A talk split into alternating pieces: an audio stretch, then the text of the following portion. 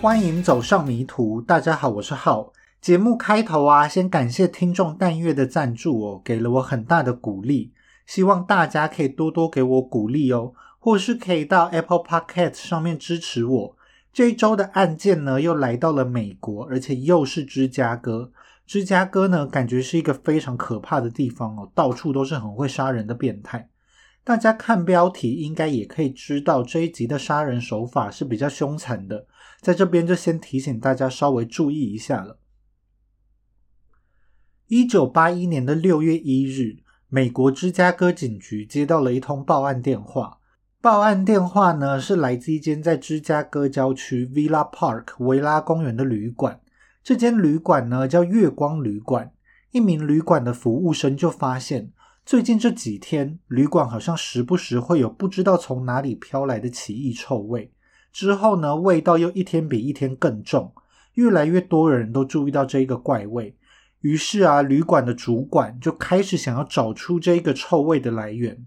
由于这一股味道呢，有一种腐败的感觉，经理一开始认为啊，是有什么动物死在的旅馆附近。他们就在旅馆的内内外外仔细搜索这一个臭味的来源哦。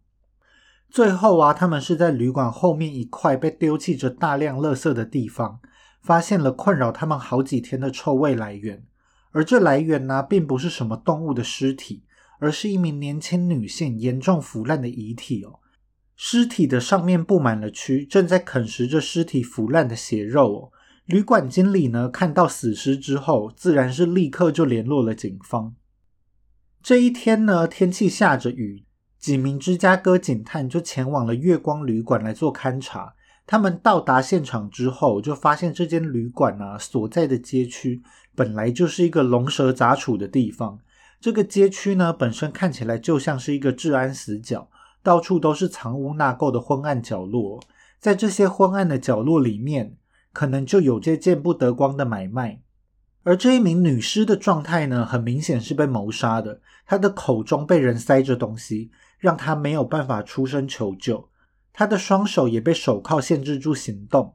死者的裤子呢被拖到了大腿的地方，警方还在死者袜子里面找到了一小捆的美金。依照死者的状况啊，警方推测凶手可能对他进行过性侵犯。不过钱财并不是凶手行凶的目标。按照他在袜子里面塞着钱的这一个习惯。警方就推测呢，死者可能是一名性工作者。其实，在这样的街区啊，发生命案并不是什么稀奇的事哦。只是这一具女尸的状态，状态却不是很寻常。因为这一具女尸的腐烂状态呀，很像是已经死亡了一段时间。她身上的肉啊，已经腐烂了，都可以清楚的看到女尸部分的白骨，但是却一直到腐烂这么严重才被人发现哦。这样的状况呢，就对警方判断案发过程是非常的不利的。现在办案呢，会透过像尸体农场 （body farm） 这种概念来推断在不同的状况下面尸体腐烂的程度。但是呢，在这一起案件发生的一九八一年，这个尸体农场还是一个比较模糊的概念，一直要到一九八七年，世界上第一个大规模的尸体农场才在美国的田纳西州成立。所以呢，在当时只能依靠比较旧的方法来推测尸体的状况。不过，既然月光旅馆是最近才开始闻到尸臭味，那代表凶手可能是在杀害了死者很长一段时间之后，他一直忍受到死者已经严重腐坏，才把尸体丢到月光旅馆附近的一个垃圾场。但依照现场的状况呢，他们没有办法轻易的做出结论。所以呢，他们除了尸体之外，还采集了一些尸体下方的土壤回去检验，看看呢这尸体的体液渗透到下方土壤的程度哦，这就可以帮助他们推断这个死者在这个垃圾场里面究竟待了多长的时间。虽然死者的状况让他们比较难以推断死者死时的情况，但是警方呢依靠着死者的齿模以及指纹，在接下来的几天之中。就在资料库里面对比到了死者的身份。这名死者呢是二十六岁的 Linda Sutton。琳达呢是一名两名孩子的母亲，她的工作也跟警方所推论的一样，是一名性工作者。在过去呢有多次被警方逮捕的记录，也因此就在警方的资料库里面留下了资料。令警方感到意外的是啊，虽然尸体的腐烂状况是非常严重的，但是验尸官呢，透过一些其他的线索推断，琳达实际上的死亡时间只有大约三天哦。而她的尸体呢，之所以会腐烂的这么严重，是因为琳达的胸口啊，有着两个非常巨大的伤口，她的乳房是活生生的被凶手给割下来了。巨大的伤口呢，就让琳达尸体腐坏的速度比一般的尸体快速很多。而在琳达死前呢，除了乳房被割下来之外，她还遭受到了一系列的残忍虐待还有侵犯。而在琳达的尸体被发现之后啊，接下来芝加哥还会陆续发现更多的死者。而犯下这一起连环案件的凶手啊，因为案件手法十分残忍。于是人们就模仿开膛手杰克，把这起案件的凶手呢称为 Chicago Rippers，也就是芝加哥开膛手。在琳达的尸体被发现的八个月之后，一九八二年的二月十二日，警察呢在路边发现了一台被弃置的汽车，车钥匙呢依然是插在钥匙孔里面，车主的钱包也留在车上，但是啊，汽车的油箱是空的。现场的证据就显示，这名车主可能是在车子没油的时候下车求救，于是就发生了意外。之后呢，他们在车子附近的路边发现了这名车主的尸体。车主是一名三十五岁的女性，在酒吧里面当服务生。尸体的状况就显示啊，她曾经遭受到性侵以及折磨。而且很重要的一点是，这一名死者的乳房也被凶手切除了。当时的警方呢，还特地要求媒体。在报道的时候啊，不要报道乳房被切除这项重要的作案手法，让警方把这个重要特征当成日后办案的工具哦。在几天之后呢，芝加哥又发现了一具女性的尸体。这名女性呢，在死前也曾被凶手强暴过。虽然她的乳房没有被切除，但是凶手曾经大力的咬啮死者的乳房哦，于是，在乳房上就留下了很严重的伤痕。最后啊，凶手勒死了这一名女性，还自卫射精在死者的身上。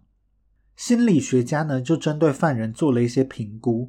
专家就推测啊，犯人应该是一名当地的男子，可能有着一个正常的家庭，也可能呢是一个喜欢动物的男子。但是这一名男子在他普通的外表之下，却隐藏着一颗黑暗的心，在晚上呢就变成一个变态的连环杀手。不过很可惜的是，上面讲到的这三起案件呢，除了第一起的琳达案件之外，后面两起呢，虽然或多或少都跟芝加哥开膛手有着相似的犯案手法，但是后来呢，却并没有找到足够的证据证明是芝加哥开膛手所犯下的案件哦。下一起能够确定是芝加哥开膛手所犯下的案件，是发生在一九八二年的五月。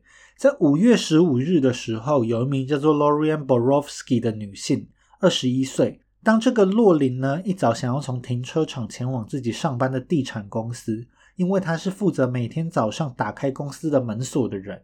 但是她在这一天却没有成功的抵达公司哦。当天早上，洛林的同事啊就发现地产公司的门依然是上锁的，而洛林的鞋呢，以及他的提包，还有提包里的东西。都散落在距离公司不远的地方哦。公司同事立刻就报了警，但是警察却没有任何的线索可以调查洛林的下落。一直要到五个月之后，在一九八二年的十月十日，才有人发现了洛林的尸体。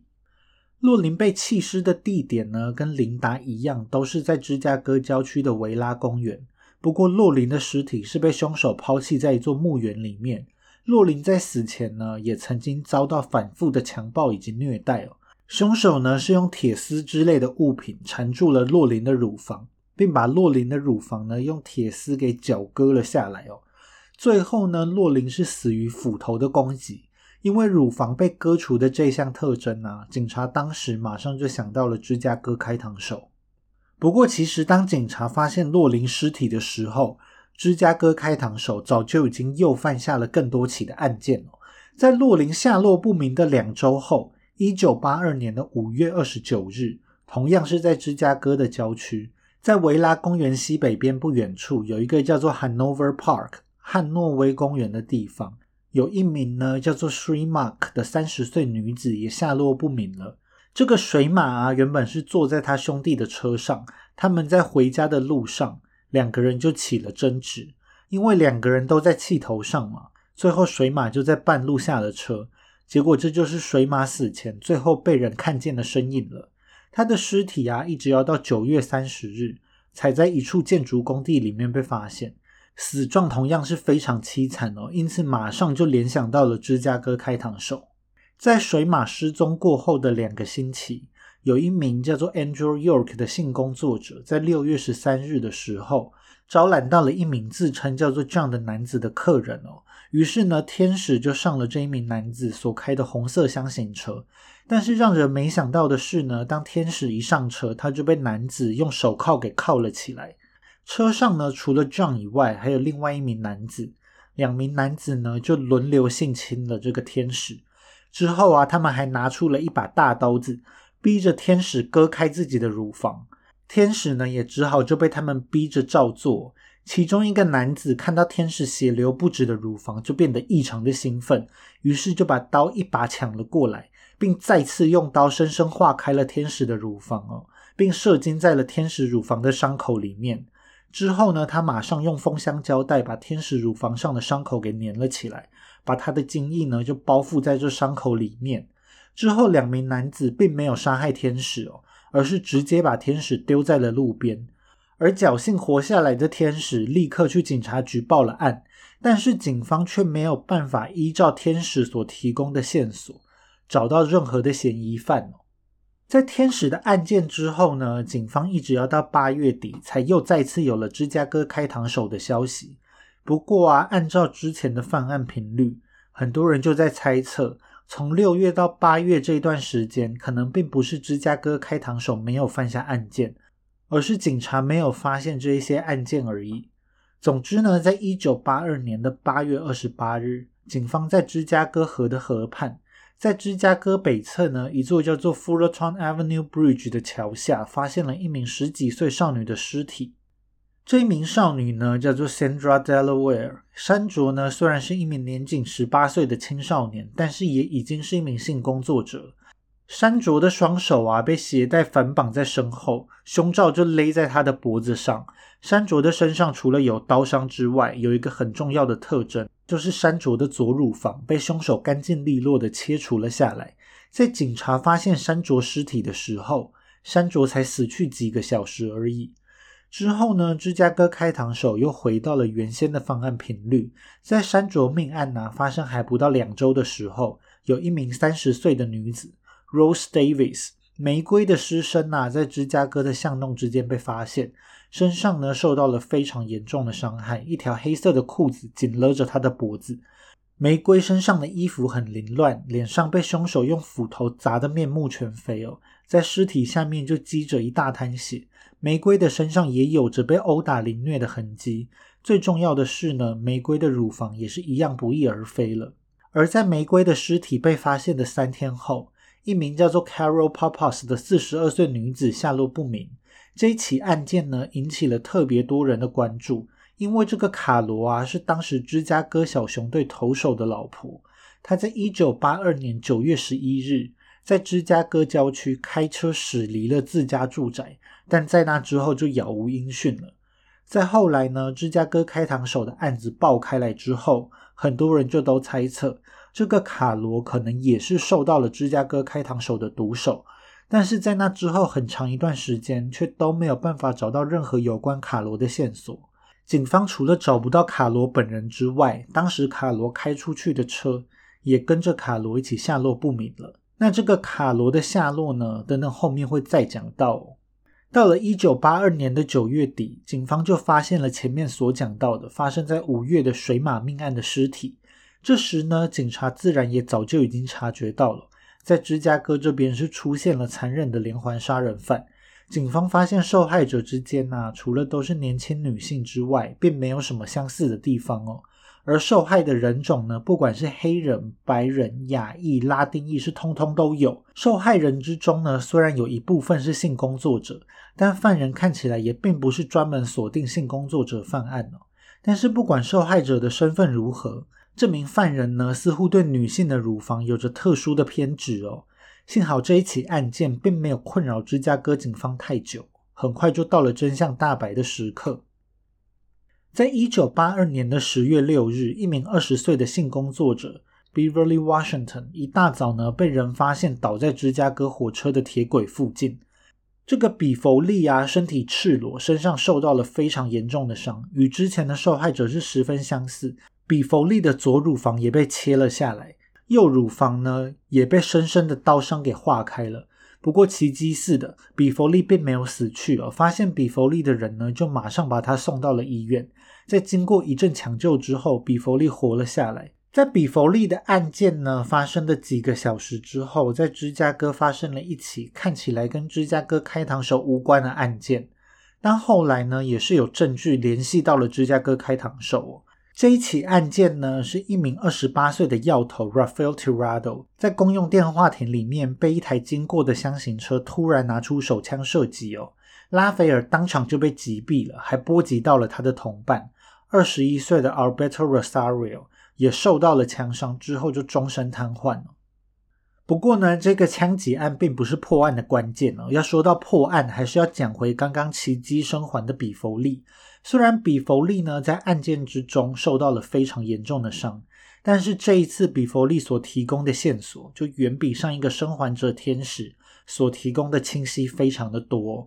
他很清楚的向警方描述了自己被绑架、虐待、切掉乳房，最后被抛弃的过程。比弗利呢说，他是在揽客的时候被绑架的，绑架他的呢是一辆红色的箱型车，驾驶箱型车的是一名身材瘦高的白人男子，看上去年纪大约是二十五岁，穿着一件法兰绒衬衫，脚上穿着一双方头靴，有着一头油腻的棕色头发，还蓄有一点八字胡哦。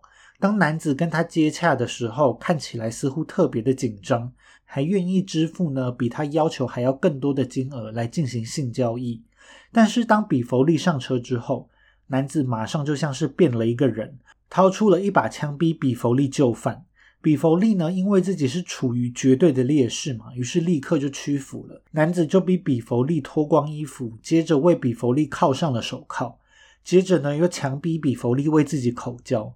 接着，男子拿出了一大把的药丸，强逼着比弗利全部都吞下去。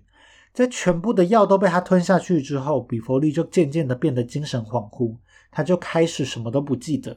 他脑海中呢，唯一想起来的画面，就是当他要失去意识的那一刻，他看到男子啊拿着绳子，正打算要勒他，但他已经没有任何力气可以反抗了。他就在惧怕死亡的状况下昏迷了过去。在那之后的事情呢，比弗利也没有任何印象了。幸好有人及时发现了身受重伤的比弗利，要不然他可能最后还是会伤重不治哦。比弗利呢，不只对犯案的男子提供了很详细的描述，他也提供了警方那名白人男子所驾驶的红色箱型车内部有什么样的特征哦。而警方呢，就按照着比弗利的证词，大规模的展开了芝加哥开膛手的追捕。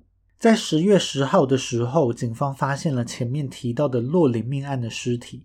幸好这时啊，距离警方破案已经不远了。在比弗利获救后约两个星期，一九八二年的十月二十日，警方拦下了一辆红色的箱型车，并盘问了开车的司机。这个司机啊，有着一头红发，跟比弗利的证词并不相符哦。但是他所驾驶的那一辆箱型车呢？内部的装饰还有特征，基本上就与比弗利提供的是完全一样哦。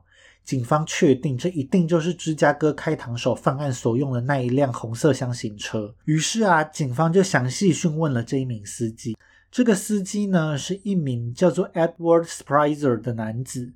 爱德华就说啊，这台红色的箱型车并不是他的，而是属于他的老板 Robin Gecht。于是呢，警察就带着爱德华一起前往了老板罗宾居住的地方。在抵达罗宾住宅的时候，警察就叫爱德华把罗宾给叫出来。而前来应门的罗宾就真的是完全符合比弗利所说的证词，有着一头棕色的头发，还穿着一件法兰绒的衬衫与一双方头靴。不过罗宾的年龄呢，稍微比比弗利所猜测的还要年长一点。在一九八二年时，罗宾大约是二十九、三十岁。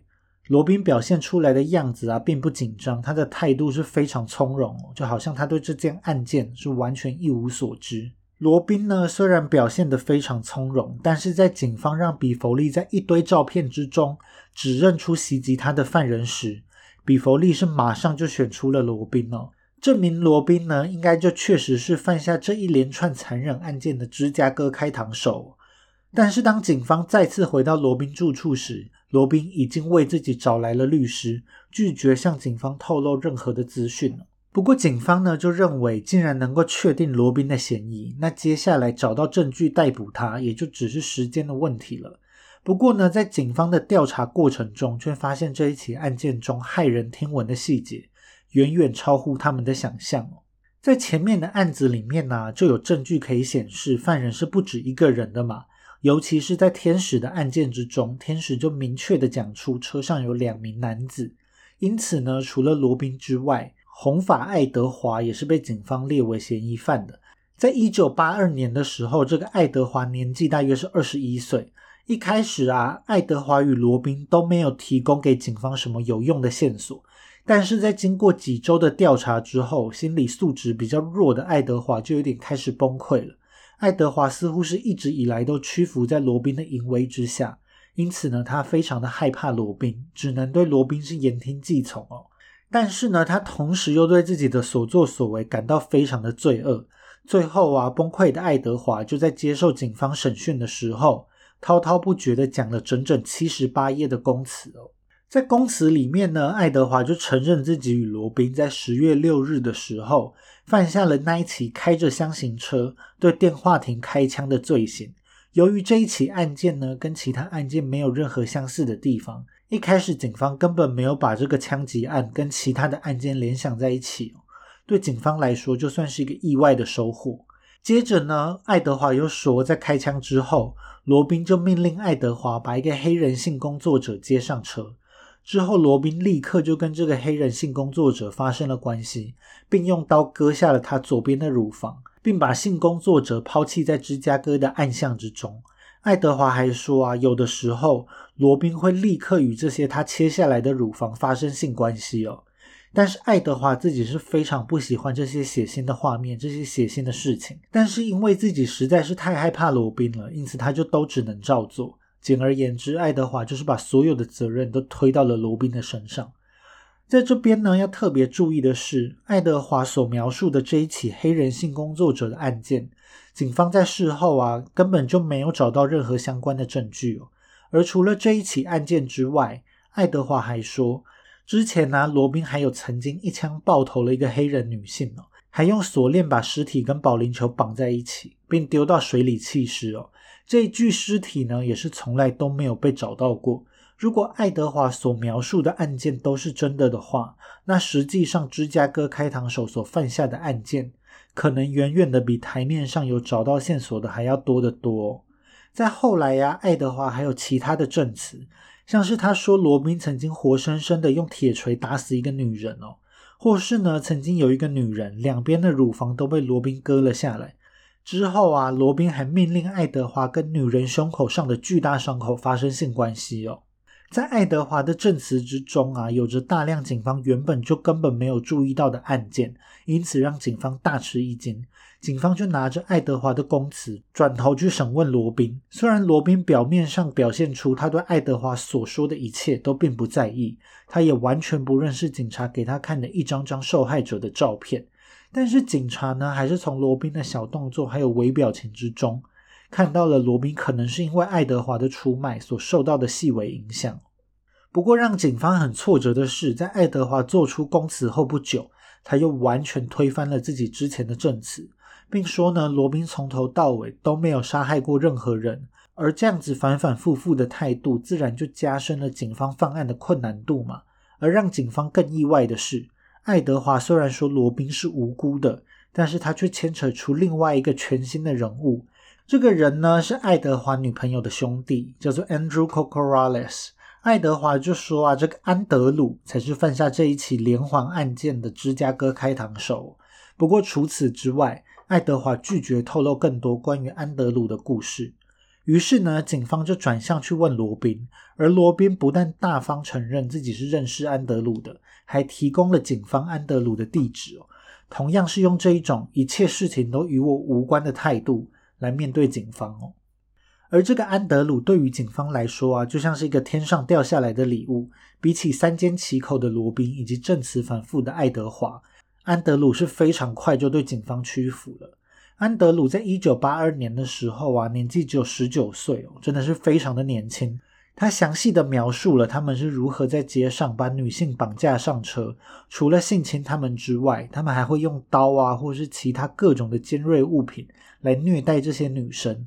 他们还会用像钢琴线这样的东西来缠住女性的乳房，就可以硬生生的把整个乳房都扯下来哦。安德鲁还在不经意之中啊，说出了自己曾经参与过十七名女性的谋杀哦。只是他已经大部分都不记得这些受害者了。这也是为什么我们后来只能知道像是玫瑰呀、洛林啊，少少的这几起案件哦。而当他在叙述山卓的命案时，安德鲁就说啊，他是硬把一颗大石头塞进了安卓的嘴里，防止山卓大声呼救。他还把一个酒瓶呢，大力的塞进了安卓的生殖器，还对山卓刺了好几刀。而这些呢，就真的都是警方未曾对外透露过的细节。而在询问安德鲁周遭的亲友时，警方又有了意外的发现：安德鲁的哥哥，二十二岁的 Thomas Corrales，在接受警方讯问的时候，表现得坐立难安，并很快的就崩溃了。他也承认自己参与过其中的几起杀人案件。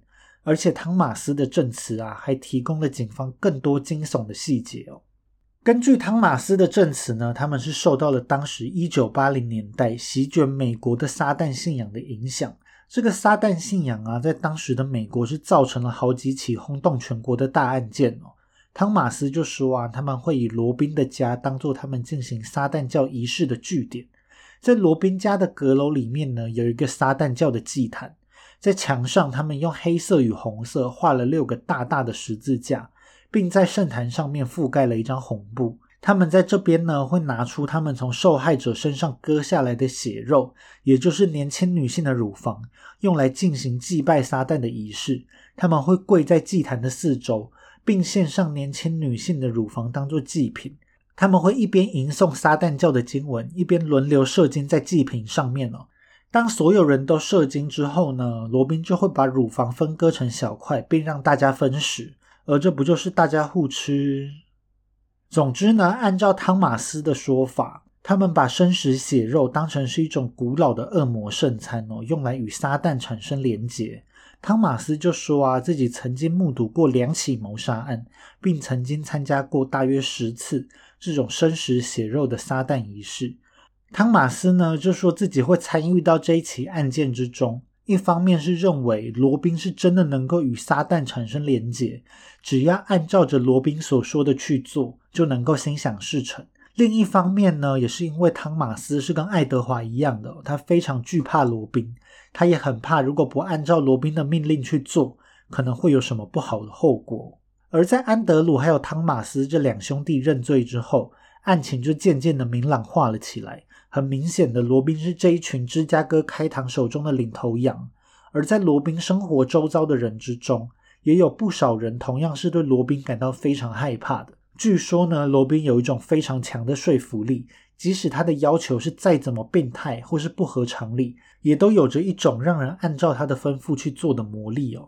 至于罗宾是怎么培养出这种个人魅力的，由于网络上关于他的个人资讯是非常非常的少。我并没有查到什么有用的资讯，只知道他可能是在青少年时期就开始对撒旦教还有恶魔仪式等等产生了兴趣。倒是啊，之后在狱中，爱德华曾经有谈论过，为何罗宾会对女性的乳房这么执着呢？罗宾曾经说过，他家族里的男人啊，都对大胸部的女生感到着迷。从他有印象以来，包含他的曾祖父在内，所有的男性亲戚都娶了一个大胸部的老婆。罗宾自己的前妻胸围也有三十九 D 哦，罗宾就对这个前妻的胸部赞不绝口。在罗宾这几个人陆续被逮捕之后，虽然警方找不到大部分的受害者，但是呢，依靠他们已经找到尸体的几起案子，也就是上面那些有提到受害者名字的案件哦，起诉了以罗宾为首的芝加哥开膛手四人组。但是呢，在这一起案件审判的过程，是我自己觉得比较混乱的。虽然他们是同一个犯罪团伙，但是却并不是都在同一个法院接受审判哦。而且在审判的量刑上，也让人有一点摸不着头绪哦，反而让人觉得美国的司法制度是不是有点怪怪的呢？审判中最受瞩目的，自然就是被大家当成主谋的罗宾嘛。这一起案件呢，因为爱德华、汤马斯还有安德鲁全部都坦白招供，尤其是爱德华跟安德鲁啊，更是参与了十几起残杀少女的命案。汤马斯呢，也对自己曾经参与过的罪行供认不讳，因此他们三人呢，就都被检察官以谋杀罪起诉了。反而是罗宾哦。他必定是跟爱德华还有安德鲁一样，犯下了可能高达十七起的案件嘛。但是因为警方并没有找到任何直接的证据可以指控罗宾杀人，而他的三名同谋也全部都拒绝站上法庭来指认罗宾的罪行。所以罗宾呢，虽然是被当成是这群芝加哥开膛手的首脑，但是检方却没有办法以谋杀罪来起诉罗宾哦。最后，检方只有以袭击了比弗利、杀人未遂来起诉罗宾。结果，罗宾在被起诉之后啊，就开始说自己患有精神病，没有办法接受审判。于是呢，法庭又只好花时间安排罗宾去做一套心理评估。虽然稍微拖延了一点点审判的时间，不过幸好的是，心理评估的结果是证明罗宾的身心状况很正常哦，完全的是具有行为能力。最后，罗宾的审判呢，是在一九八三年的九月二十日开始。在法庭上，检方提出了非常多有说服力的证据，像是在罗宾的家中，警方就发现了撒旦教的经文，以及在阁楼上的那个祭坛。警方也发现了，据说是罗宾用来搜集受害者物品的战利品盒子哦。根据安德鲁的说法呢，他以前曾经看到这个战利品盒子里面装着大约有十五个女性的乳房哦。在法庭上啊，检方也完整陈述了芝加哥开膛手的犯案过程。他们在绑架年轻女生之后，会反复的性侵受害者，并一起用各种道具，像是刀子啊、针啊、小斧头等等来折磨受害者。最骇人听闻的，当然还是他们会用刀子或是线圈，硬生生的割下受害者的乳房哦，用来献给撒旦。尤其是用线圈缠住乳房，硬扯把乳房绞下来的手法，让受害者呢在死前承受了极大的痛苦。只有天使跟比弗利是很幸运才能活下来哦。不过这种犯案过程呢，在缺乏爱德华等人的证词之下，只能够全部都当作是推测，并没有办法定罪罗宾哦。罗宾在法庭上也站出来为自己辩护，他愿意承认自己曾经袭击过比弗利。但是他说他从来都没有杀害过任何人，他也没有强暴或是折磨过任何人哦。罗宾呢说自己认识爱德华、安德鲁、汤马斯这几个人根本没有多长的时间，警方不能够因为一些片面之词就污蔑他。尽管罗宾洋洋洒洒说了一大堆，但是陪审团很轻易的就裁定了罗宾在他所有被起诉的罪行都是有罪的。不过，因为罗宾没有被起诉杀人罪嘛，剩下这些杀人未遂啊、强暴啊、伤害等罪行，都不会让罗宾被判处极刑哦。最后，罗宾呢就被判处了一百二十年的有期徒刑。在剩下的三个人之中啊，受到判决最轻的是哥哥汤马斯，因为他很明显是这几个人中参与程度最低的人。在安德鲁跟安德华大篇幅的证词之中，也几乎是对汤马斯只字未提哦。汤马斯呢，一开始被判处了终身监禁，后来又重新审判，在一九八七年的时候被判处了七十年的有期徒刑。而剩下的爱德华跟安德鲁啊，都因为承认了大量的犯罪细节，因此两人都以多项谋杀罪被检方起诉。安德鲁当时年龄虽然只有十九岁，但是他的手段却是非常残忍的，像是他承认自己用斧头活生生的把玫瑰砸死。安德鲁虽然中间还有一度翻供，说他之前的证词呢都是被警方逼供出来的，但是陪审团呢最后还是判处了安德鲁死刑。之后，安德鲁虽然想要多次上诉，但全部都被驳回了。安德鲁最后就以死刑定验。而爱德华除了这一连串的少女命案之外，还多了那一起电话亭枪击案的命案嘛。虽然爱德华呢对这些罪行都坦白承认，但是他的律师还是努力的为他辩护。律师就说呢，芝加哥开膛手一行人之中，罗宾明显比其他成员年长许多。爱德华这几个人啊，不过就是听从老大命令的小喽啰而已。爱德华的亲友也出来为爱德华开脱，说爱德华呢就是一个个性比较顺从的年轻人。但不管个性是不是比较顺从，能够犯下杀害十几起少女的案件，而且手段这么残忍。很多受害者啊，都是在乳房被切除之后，因为受伤过重，在痛苦之中死去的。所以呢，爱德华一定不是什么值得被原谅的人。更何况呢，还有报道指出，爱德华曾经跟朋友炫耀自己杀害了好几名少女，甚至还嘲笑过被他们杀害的受害者。最后，在毫无悬念的情况下，爱德华也是同样被判处了死刑哦。也就是说呢，反而是拒不认罪的罗宾。逃过了死刑的制裁哦，像这样的司法制度，反而有点像是在惩罚与警方合作的犯人，等于是变相鼓励犯人，只要死不承认自己犯下的罪行，就是有机会可以躲避掉最严厉的法律制裁的。所以我前面才说这起案件的量刑，让人不得不思考，这个美国的司法制度是不是有点怪怪的呢？在四个人的判决都尘埃落定之后，被判处死刑的安德鲁以及爱德华。依旧是没有放弃上诉，但是一直都是徒劳无功。安德鲁的死刑呢，是预定在一九九九年三月十七日执行。到了接近安德鲁死刑的时候，关于芝加哥所在的伊利诺州法律制度不公正的争论正闹得沸沸扬扬。尤其呢，是有一名叫做 Anthony Porter 的黑人男子的案例哦，让人醒思这个司法不公所带来的损害。这个安东尼呀，虽然 IQ 只有五十一。但是呢，他在十六年前就因为犯下了两起杀人案，被判处入狱，是预计要在一九九八年的九月二十三日执行死刑。但是呢，在执行死刑的两天之前，却因为发现了确凿的证据，能够证明真凶是另有其人哦。后来警察呢，依靠着新的办案技术，也真的就逮捕到了这个另外的杀人凶手，可以证明安东尼是无辜的。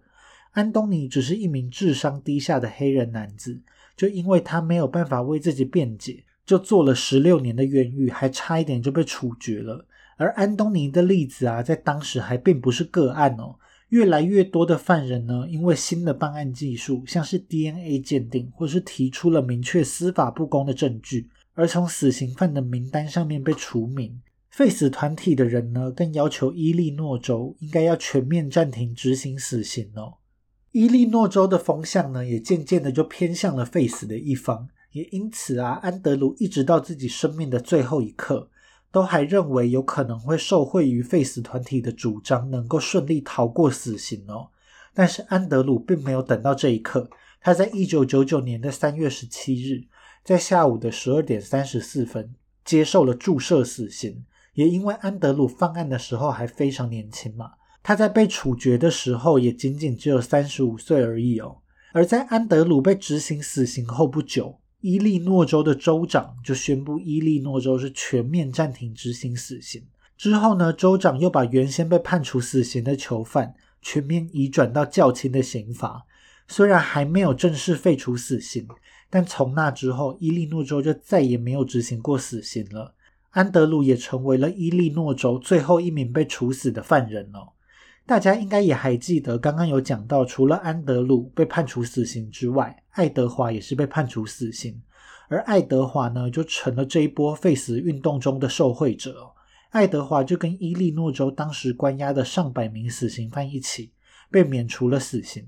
之后，爱德华呢就转服无期徒刑，终身不得假释。至今呢，还被关押在监狱之中的，除了爱德华之外，还有主谋罗宾，也依旧是在监狱之中哦。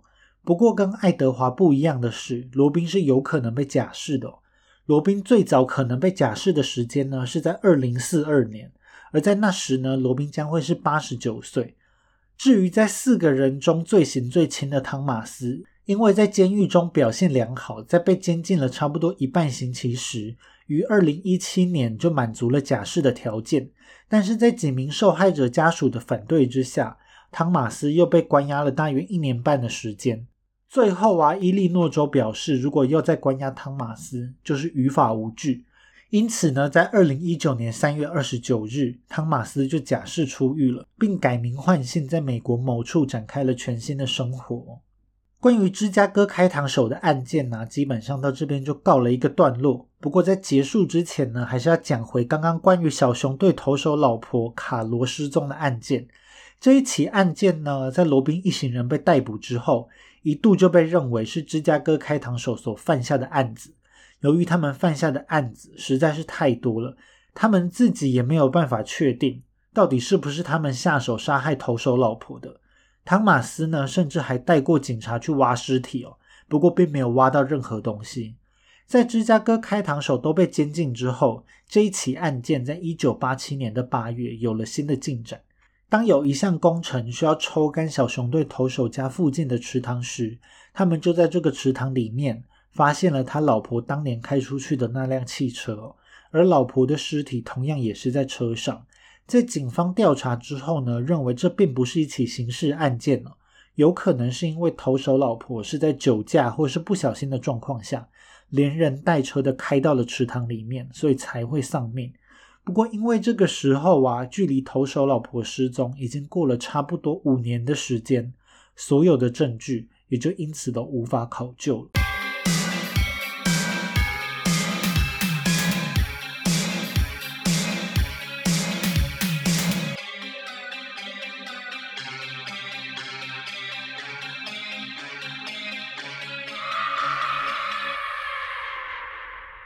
最近啊，因为时间到了十二月嘛，之前在欧洲的时候就非常的喜欢喝圣诞热酒。